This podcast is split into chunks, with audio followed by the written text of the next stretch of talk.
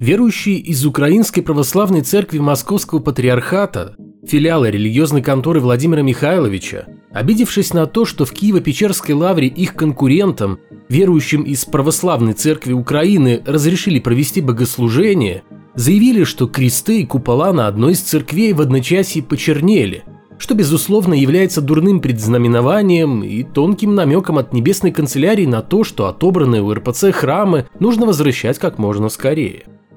Вспомнили даже про какие-то туманные пророчества, согласно которым Киев вот-вот погрузится во тьму апокалипсиса. Уже скоро. Осталось подождать совсем немного. Захлебывались слюной в пылу дискуссий даже те, кому до этого было, в общем-то, плевать и на РПЦ, и на УПЦ, и на ПЦУ, и на прочие трехбуквенные духовные аббревиатуры. Абстрагируясь от религиозных разборок с легким налетом политики, ибо это не дело атеистов, стоит сказать, что касаемо заявления о чуде, верующие явно перегнули палку. Украинская православная церковь Московского патриархата должна покинуть национальный заповедник Киева-Печерская лавра до 29 марта. Но служители культа делать это не хотят, а потому в ход идет все – в том числе и тяжелая артиллерия в виде чудес. В действительности же все утверждения о религиозном знамении применительно к почерневшим крестам – это не более чем манипуляция суеверным мышлением, какой присущий большинству верующих. Ничего странного в том, что покрытые позолотой еще в 60-х годах прошлого века кресты вдруг потемнели. Это сплошь и рядом происходит с объектами, которые постоянно подвержены воздействию атмосферных осадков и десятилетиями не знали реставрации. По словам работников заповедника, потемнение позолота на куполах и крестах случилось еще несколько лет назад. Просто кому-то было выгодно преподнести эту новость только сейчас, приправив ее забористым политическим соусом. В интернете можно найти фотографии Киева-Печерской лавры с черными крестами за разное время – начиная с 2009 года, и сделанные с разных ракурсов.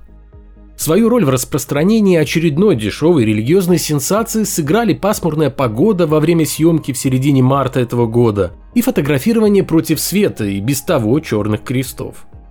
И, кстати, тот факт, что кресты и купола почернели еще в те времена, когда в Киево-Печерской лавре в религиозном плане всем заправлял украинский филиал РПЦ, позволяет совершенно иначе взглянуть на причину грядущих как уверены подопечные патриарха Кирилла, тяжелых времен для церкви. 28 февраля в Греции произошло лобовое столкновение пассажирского и товарного поездов, в результате которого погибли более 60 человек, не говоря уже о раненых и до сих пор числящихся пропавшими без вести.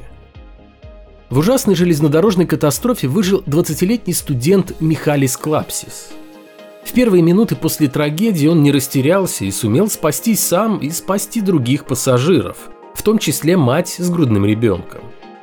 Однако студент уверен, что и выжить, и помочь другим людям у него получилось исключительно благодаря чуду.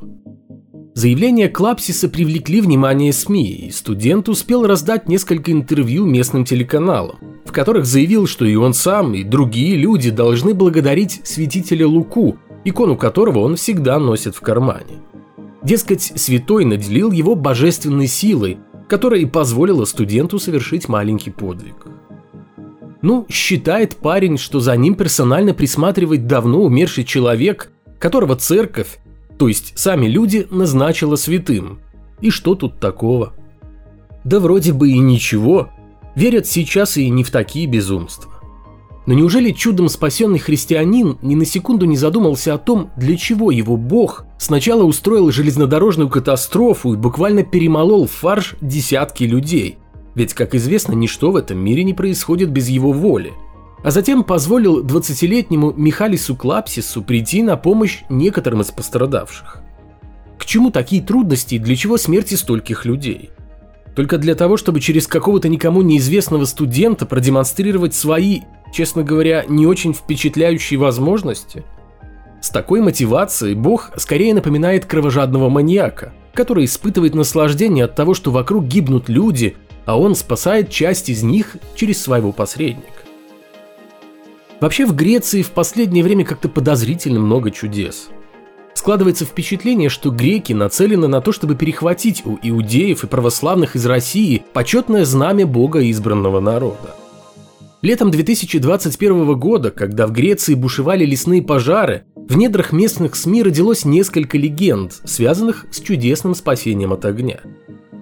Одна из них рассказывала о том, как посреди леса нашелся уцелевший участок земли с православной церковью, не тронутый огнем, хотя вокруг все сгорело дотла. Вторая история была более драматичной. Когда на острове Эвбея пожары вплотную подошли к храму, в котором хранятся мощи святого Иоанна Русского, небольшая группа прихожан взялась за пилы, пытаясь воспрепятствовать распространению огня и сохранить культовое сооружение. В этот момент настоятелю церкви позвонил митрополит и сказал, что, мол, понимает, время не позволяет спасти кости святого, и попросил вынести из храма хотя бы икону. Паства тут же воспряла духом еще больше и бросилась на спасение чудотворного лика. В итоге удалось вынести не только икону, но и частицу мощей.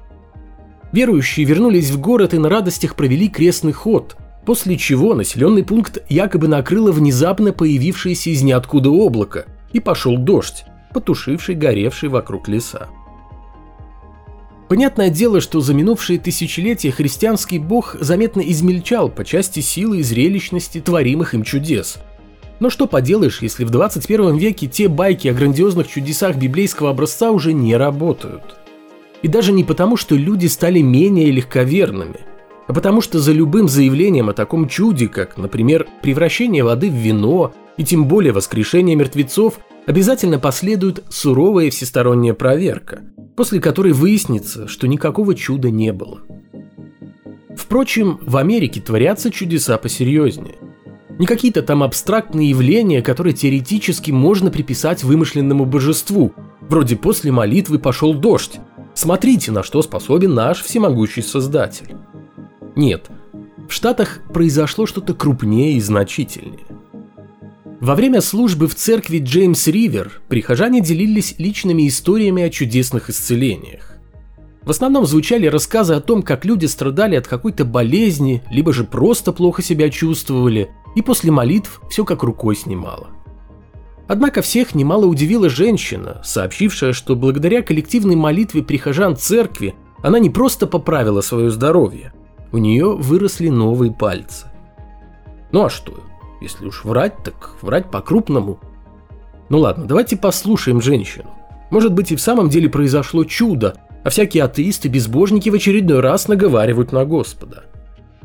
В общем, произошла беда. Женщина попала в аварию, и ей пришлось ампутировать три пальца на ноге. Когда она пришла на религиозную службу, на которой пастор, как это обычно бывает, исцелял всех направо и налево, у нее поинтересовались, не хотела бы она себе новый палец. Женщина замялась, явно сомневаясь в возможностях молитвы, но пастор отмел всю ее нерешительность, а группа из нескольких женщин принялась усиленно обращаться к Богу, с тем, чтобы тот вернул пальцы на место. Так прошло 30 минут. Женщина почувствовала, что что-то не так и решила снять обувь. А когда сняла, увидела, что ампутированные пальцы начали отрастать, стали формироваться прямо на глазах и в конечном итоге оказались даже длиннее и красивее предыдущих. Здорово, конечно. Но, к сожалению, ничего кроме слов женщины у нас нет. Разумеется, с пальцами у нее все в порядке. Но кто знает почему. От того, что они отросли с помощью Бога или потому, что она никогда их не теряла. Сам чудесный момент никто на видео не снял. Медицинских документов о восстановлении пальцев не существует, но нужно ли все это верующим? Думаю, что нет. Точно так же не нужен им и ответ на вопрос, который в несколько другом виде уже звучал сегодня. Почему Бог сначала допустил ампутацию пальцев и последующие боли страдания, а затем чудесным образом вернул их? Для того, чтобы кто-то, услышав о чуде, обрел или вернул себе веру? Но почему в таком случае чудо произошло не перед объективами телекамер, ведь в этом случае ряды верующих пополнились бы гораздо больше и быстрее. Да и верить уже не нужно было бы. Интересно, что все эти вопросы не имеют никакого смысла тогда, когда мы утверждаем, что Бог существует. Но все становится на свои места тогда, когда мы говорим, что никакого Бога нет. Организация Pew Research Center публикует данные нового социологического исследования отношения американцев к атеистам. 55% опрошенных признались, что о безбожниках они не могут сказать ничего конкретного, поскольку не знают ничего ни об их деятельности, ни о них самих. Те же, кто осведомлен о том, кто такие атеисты, сумели высказаться вполне конкретно. 20% положительно относятся к безбожникам, а 24% отрицательно. Что же такого сделали атеисты, что вызвали на себя целую лавину негатива?